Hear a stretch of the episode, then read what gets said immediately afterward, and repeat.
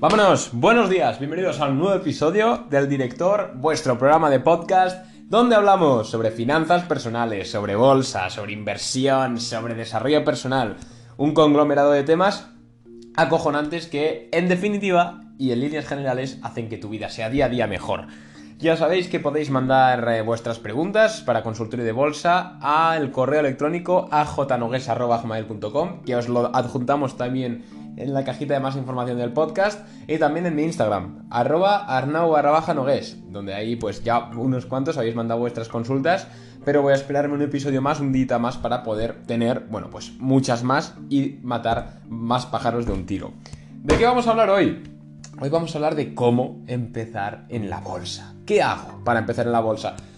Hemos tocado este tema más veces, sí, pero lo voy a enfocar de una forma distinta. ¿Y a qué me refiero con una forma distinta? Porque claro, en los anteriores episodios he estado hablando, pues, he estado explicando eh, qué son los, conceptos básicos, pues que es un fondo indexado, qué es un índice, cómo funcionan, eh, bueno, pues cómo funciona la bolsa, políticas monetarias, cosas muy simples. Y en este episodio no, no vamos a hablar de eso, no vamos a hablar tanto de eso, sino que vamos a hablar sobre los pasos que tienes que tomar para iniciar en bolsa. Porque no es lo mismo saber sobre bolsa que invertir en bolsa. Así que este, este esta es la hoja de ruta en la cual te voy a enseñar a, coño, pues cómo, cómo empezar en la bolsa. Como digo, suscríbete al podcast si no lo estás en tu plataforma favorita. Estamos en Google Podcast, Apple Podcast, Spotify, Spreaker, Anchor. Buah, estamos en todas. Y iBox, estamos en todas las plataformas. Así que no hay excusa para no aprender día a día sobre bolsa. Bueno, ¿cómo empezamos? Primero voy a decir el perfil más o menos al que va dirigido este episodio. El perfil de, bueno, el nicho de mercado, ¿no? Al que va dirigido este episodio es alguien, eh, independientemente de su edad y sexo, que no tiene ni puta idea sobre bolsa, pero le mola. Es decir, ve los números, ve gente que invierte y dice, hostia, pues a lo mejor me gusta sacarle un rédito a mis ahorrillos, pues sacarme un sobresueldo, tal, me gusta, me gusta el mundo, pero no tiene ni idea de por dónde empezar. Entonces vamos a hablar de conceptos básicos que yo creo que son los necesarios, que son los que yo adquirí y son los que yo transmito a aprendices o gente que enseña a invertir y que pues considero que son de vital importancia para me repito, pero la gente que quiera empezar a sacarle un rédito a sus ahorros. El primero es saber que nada es seguro, ¿vale? O sea, esto tatúatelo en el brazo donde quieras, nada es seguro. Si tú ves que un valor está subiendo, por ejemplo una empresa como Microsoft, que tiene una tendencia alcista clara, no, sobrepo no interpretes que va a seguir subiendo sin que tengas una razón de peso para hacerlo. Es decir, no únicamente por el gráfico inviertas en la, compañía porque, ah, tiene tendencia alcista, va a seguir subiendo. No, porque la bolsa no obedece a, no obedece a razones, em, bueno, visuales, por así decirlo, sino que obedece a razones macroeconómicas. Muchas veces, ¿vale? También están razones especulativas, pero hablamos más simple en este episodio, ¿no? Eh, obedece a razones, a razones macroeconómicas.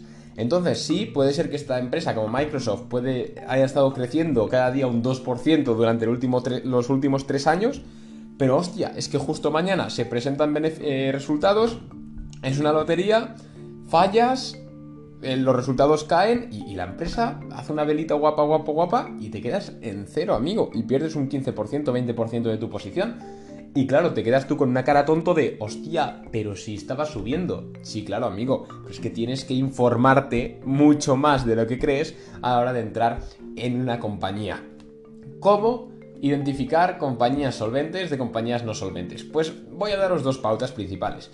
Si nosotros tenemos, nosotros tenemos eh, una compañía, por ejemplo eh, Microsoft, vamos a seguir con el ejemplo, Microsoft, queremos invertir en Microsoft. Voy a poner aquí la gráfica que tengo en el ordenador. Y bueno, evidentemente ha estado creciendo en los últimos 5 años, pues de forma casi exponencial, ¿vale? ¿Cómo sabemos realmente si es una inversión segura o menos riesgosa invertir en Microsoft a día de hoy? Pues muy sencillo, vamos a encontrar dos variables. Dos variables, ¿eh? eh una es la deuda que tenga Microsoft, es decir, el dinero que haya tomado prestado y deba a las entidades bancarias o a los países o a lo que sea. Y la otra variable que tenemos que mirar de las compañías es cuando publican su calendario de beneficios. Vamos primero por lo primero. Eh, la deuda que tiene la compañía. Hostia, Arnau, pero ¿cómo coño sé yo cuánta deuda tiene Microsoft? Muy sencillo, te vas a Google, mira qué difícil, buscas eh, Microsoft eh, Debt, que es deuda en inglés, y entonces te saldrán pues eh, artículos de, de Bloomberg o de, bueno, periódicos especializados y te dirán la deuda que tiene Microsoft acompañada de gráficos que te indican pues cómo estás pagando la deuda, si está siendo solvente, etcétera. Veréis muchos números y si realmente no tenéis ni idea o, os molesta que haya tanta, tanta gráfica y, tanta, y tanto numerito, tenéis que fijaros en cosas simples. Por ejemplo, si Microsoft en este caso debe 100 dólares, evidentemente no debe 100 dólares, debe más, pero si en este caso Microsoft debe 100 dólares a un banco, eh, puedes ver cómo cada año pues, está destinando un 5% de sus beneficios, por ejemplo, a solventar esta deuda. Si este, si este porcentaje eh, durante los últimos años ha estado igual o no ha variado mucho, significa que está cumpliendo bastante bien con la deuda, porque está cada año aportando lo mismo, significa que no está pasando problemas internos y significa que la compañía va bien, o al menos va normal. ¿Qué pasa si año a año van dedicando más presupuesto a pagar la deuda? Esto no suele pasar, pero si ocurre significa que la compañía va muy muy bien. Muy bien. ¿Por qué? Porque ve que la, empresa tiene los directivos de la empresa ven que en este caso Microsoft tiene futuro, entonces lo que hacen es, joder, voy a pagar la deuda cuanto antes y me olvido. Eso es que la empresa muy bien. Pero ¿qué ocurre cuando la deuda de la, la, empresa va destinando cada vez menos presupuesto o le cuesta pagar más a su deuda año a año?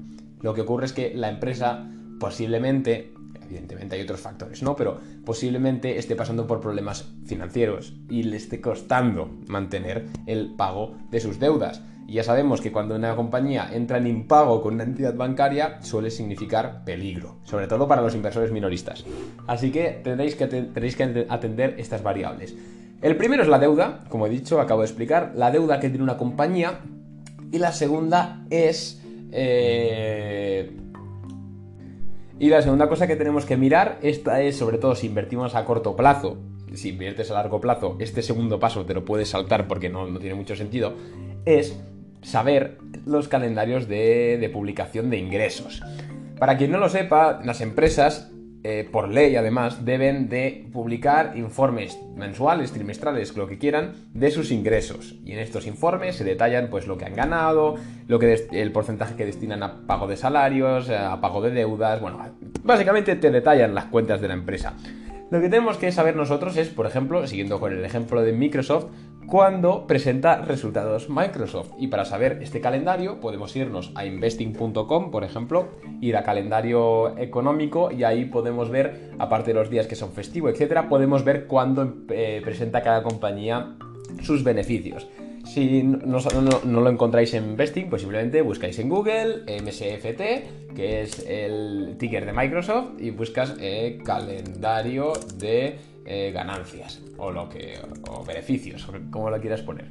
Y te saldrá, posiblemente te salga también Investing. Entonces, ¿qué tenemos que saber? Si tú eres alguien que dice, hostia, Microsoft va a subir eh, de aquí a un mes, que eso es corto plazo, sepa usted que nunca o casi nunca, a no ser que sepas muy bien lo que haces, pero como este es un podcast para principiantes, atribuyo que no, eh, debes nunca saber que es una lotería, o prácticamente una lotería, entrar en una empresa justo una semana antes, por ejemplo, o un día antes de que presente resultados. ¿Por qué? Porque por muchos gurús que escuches, por mucha gente en Instagram que sigas, por mucha mierda que hayas leído, nadie sabe cuánto gana una empresa, cuánto factura una empresa, hasta que no publica los beneficios. Entonces, invertir en una compañía, en este caso invertir en Microsoft días antes de que presente beneficios trimestrales o mensuales, es una lotería. Principalmente porque pueden ser buenos. Entonces, claro, ganarás mucho dinero, jiji, jaja, pero tienes la misma posibilidad de que sean malos y eso genere una espiral de, caída. Entonces, tengan eso en cuenta. Entonces, resumiendo, estos principios básicos para, para bueno, pues para, hacer tu primera inversión, ¿no? Que es a lo que, a lo que venimos. Eh, analizar dos cosas. Una vez hayas elegido la empresa en la que quieras o en la que estés mirando, debes analizar la deuda eh, que debe, cómo está funcionando, etc. Hay incluso vídeos, podcasts, informes que te analizan ellos la deuda, entonces tú simplemente los lees y con eso te quedas con la copla. No hace falta ni que vayas a los archivos oficiales de deuda, etc. Es muy sencillo, parece más difícil de lo que realmente es.